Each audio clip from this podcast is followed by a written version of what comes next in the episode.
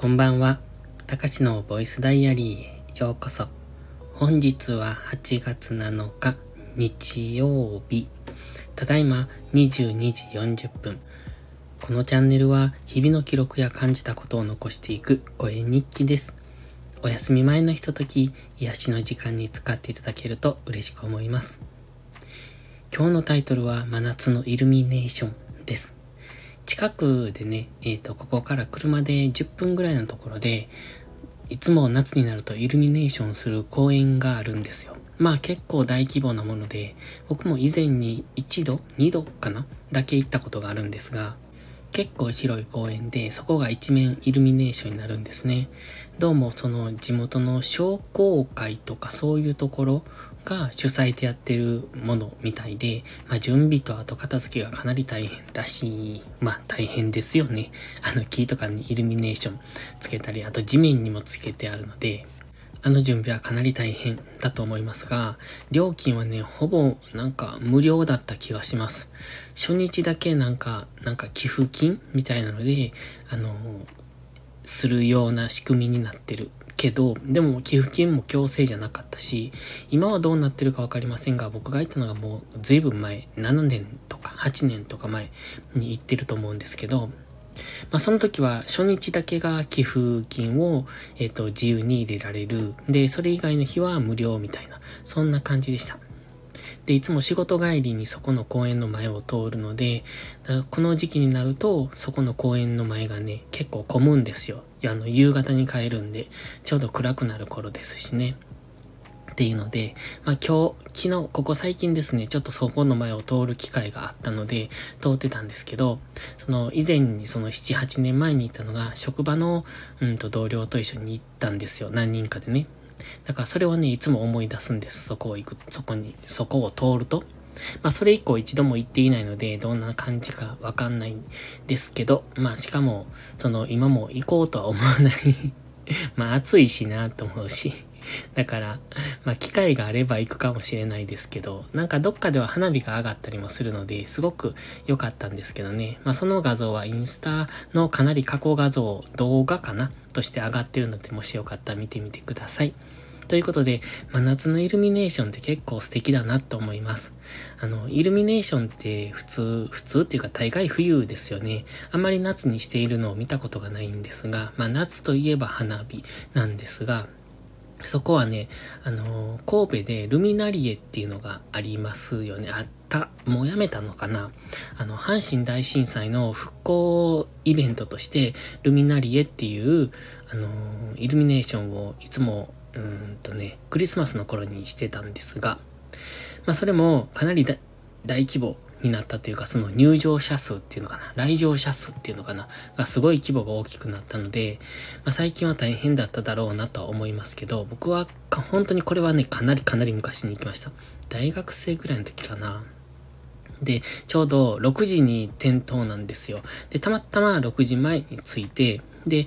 全然知らなかったんです、初めて行ったんで。で、6時になった瞬間に、にその通りが一面イルミネーションが一斉に電気がつくんですね。だからそれがすっごい綺麗で、だったっていうのを覚えてます。ただその後、もう一回か二回か行ったんですけど、やっぱ人が多くてね、ちょっとね、嫌だなって思いました。あのー、人の流れに沿って歩くだけみたいな見るというよりも、その人に押されて歩いて気がついたらゴールだったみたいな、ゴールというか出口だったみたいな、そんな感じだったので、だからあまりもう行かなくなったんですけど、まあそこ、ルミナリエも綺麗だった。で、そのルミナリエをその真似してっていうのかな。まあタイトルが、タイトルっていうかそのタイトルかな。それがルミナリエを真似したようなネーミングになってるんですね。だからすごく、その、夏にするっていうのが画期的、画期的っていうか、アイデアがいいなって僕は思ってました。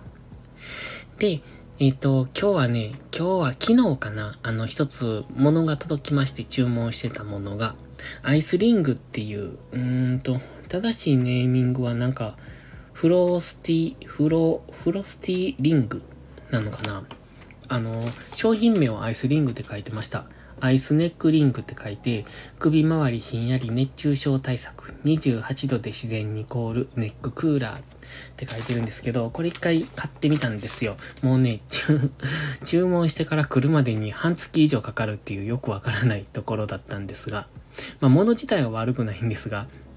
お店の対応がね、あの、遅くなるなら遅くなるで一言メールでもしろよっていう、まあみんなそうやってレビューに書いてました。あまりにも店のこの対応がひどいというか、なんというか、全然来ないと。いつ来るのかもわからん。連絡も全く来ないみたいな。まあ、どういうところなのかよくわかんないですけど、まあ一応買ってみたんですよ。で、これがね、えっ、ー、とね、28度以下で自然凍結。で、結露しない。あと、うーんと、まあそんなところですかね。主な特徴としては。28度以下で凍る水溶化ジェル PCM を丈夫な TPU 素材で包んだ首元用ネックリングって書いてますね。で、氷などと違い結露しないので、首元が濡れることなく、いつでもサラサラで快適です。確かにこれ28度で結露するんですよ。結露間違った。28度で凍結するんです。だから、あの、まあ、首の周りに巻いてるので、うーんとね、なんかそういう28度で自然凍結するそういう液体なんですけど、だからこの、このリング自体の冷たさも28度なんですね。だから冷蔵庫に入れると5分とかでね、えっと、すぐに固まっちゃいます。なんですけど、で、これ、何がいいって、あのー、よくジェルタイプのとか、氷とかもそうですけど、あれは極端に冷たいけども、その、冷たさがなくなってくると、体温に戻るというのかなじゃないですか。でもこれ28度以下で自然凍結なので、確かに首についているところは体温が移っていくのでだんだん溶けてくるんです。でも、その涼しい部屋にいると、周りが28度以下なので、周りのところは結果的には凍った状態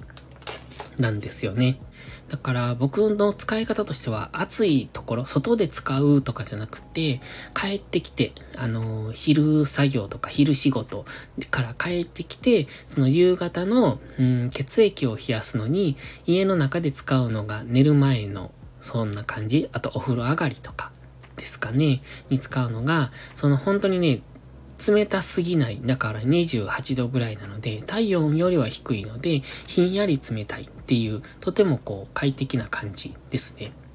ただ、冷たさを求めている人にはかなり物足りないとは思います。あの、ジェルタイプとか、そういう氷、コーラスタイプとか、そういうのがいいと思うんですけど、まあ、結露しないところもいいですよね。僕、ジェルタイプのも持ってるんです。あの、ジェルタイプっていうのかな水につけるタイプ。水につけると膨らんで冷たくなるみたいなの。それも結構長い時間、うんと1時間ぐらいは持つのかななんですけれども、やっぱりだんだんぬるくなってくる。でもこれはね、ずっとしていても、ずっと、あの、なんか、うっすらひんやりしてる感じ。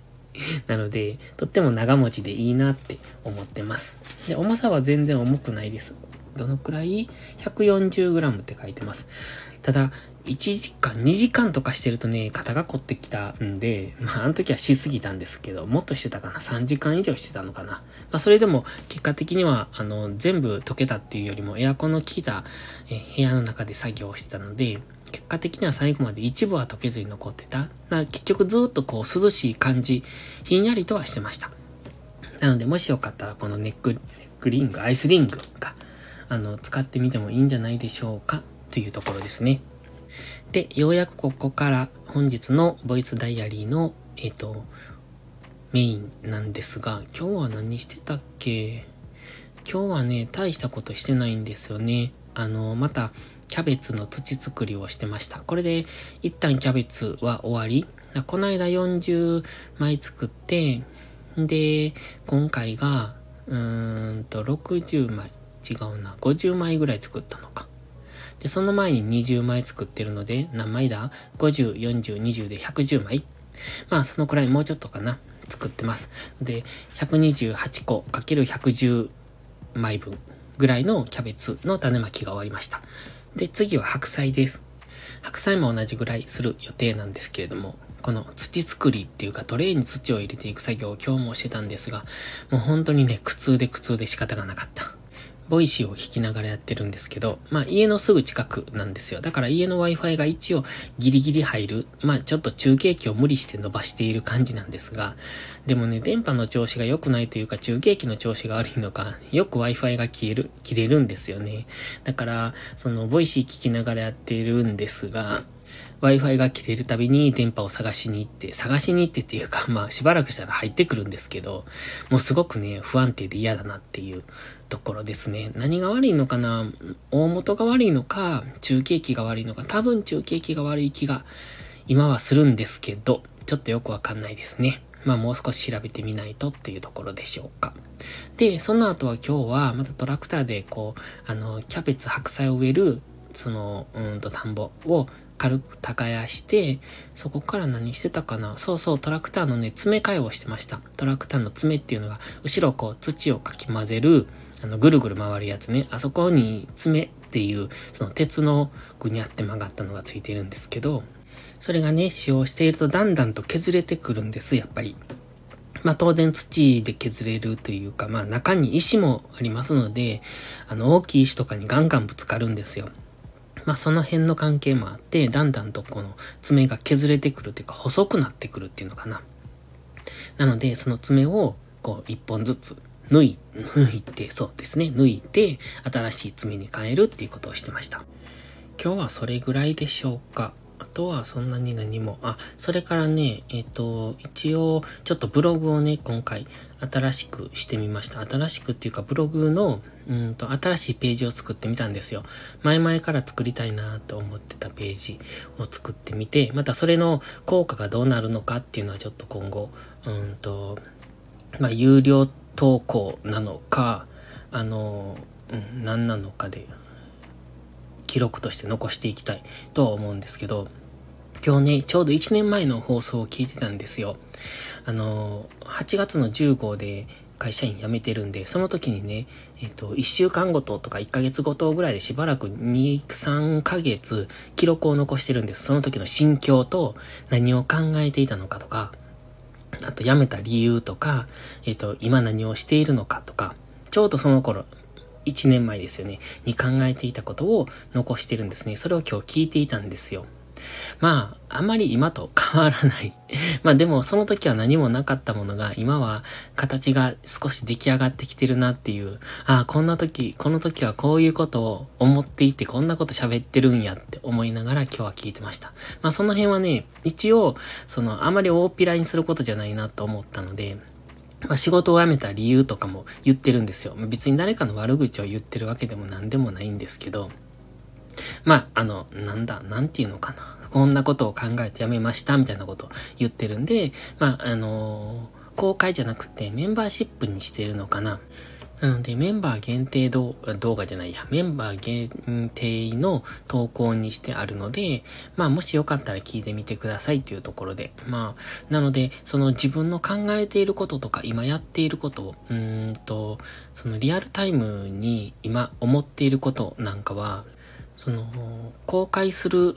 というよりも、うん、有料投稿にするのか、メンバー限定にするのかわかんないですけど、まあそっちの方で投稿していこうかなと思ってます。で、記録を残しとくとね、やっぱりいいなって思いました。だから別に誰かに聞いてほしいとかじゃなくて、ちょうどその1年前のね、仕事を辞めた時の自分の考えとか思いとか、その辺を今日聞いていて、あ、それはすごくいいなと思って、多分これは2年後とか5年後とか10年後とか、その時に聞いても、ああ、こういうことを考えてたっていうのを残していけるから、だから今、うん、仕事を辞めて1年、もうすぐ1年なんですけど、まあここでの今何をやっているのか何を考えているのかっていうのも残していこうかなって。まあその辺は有料にするかメンバー限定にするかみたいな、そんな感じでやっていこうと思ってます。ということで今日はこの辺で、また次回の配信でお会いしましょう。たかしでした。バイバイ。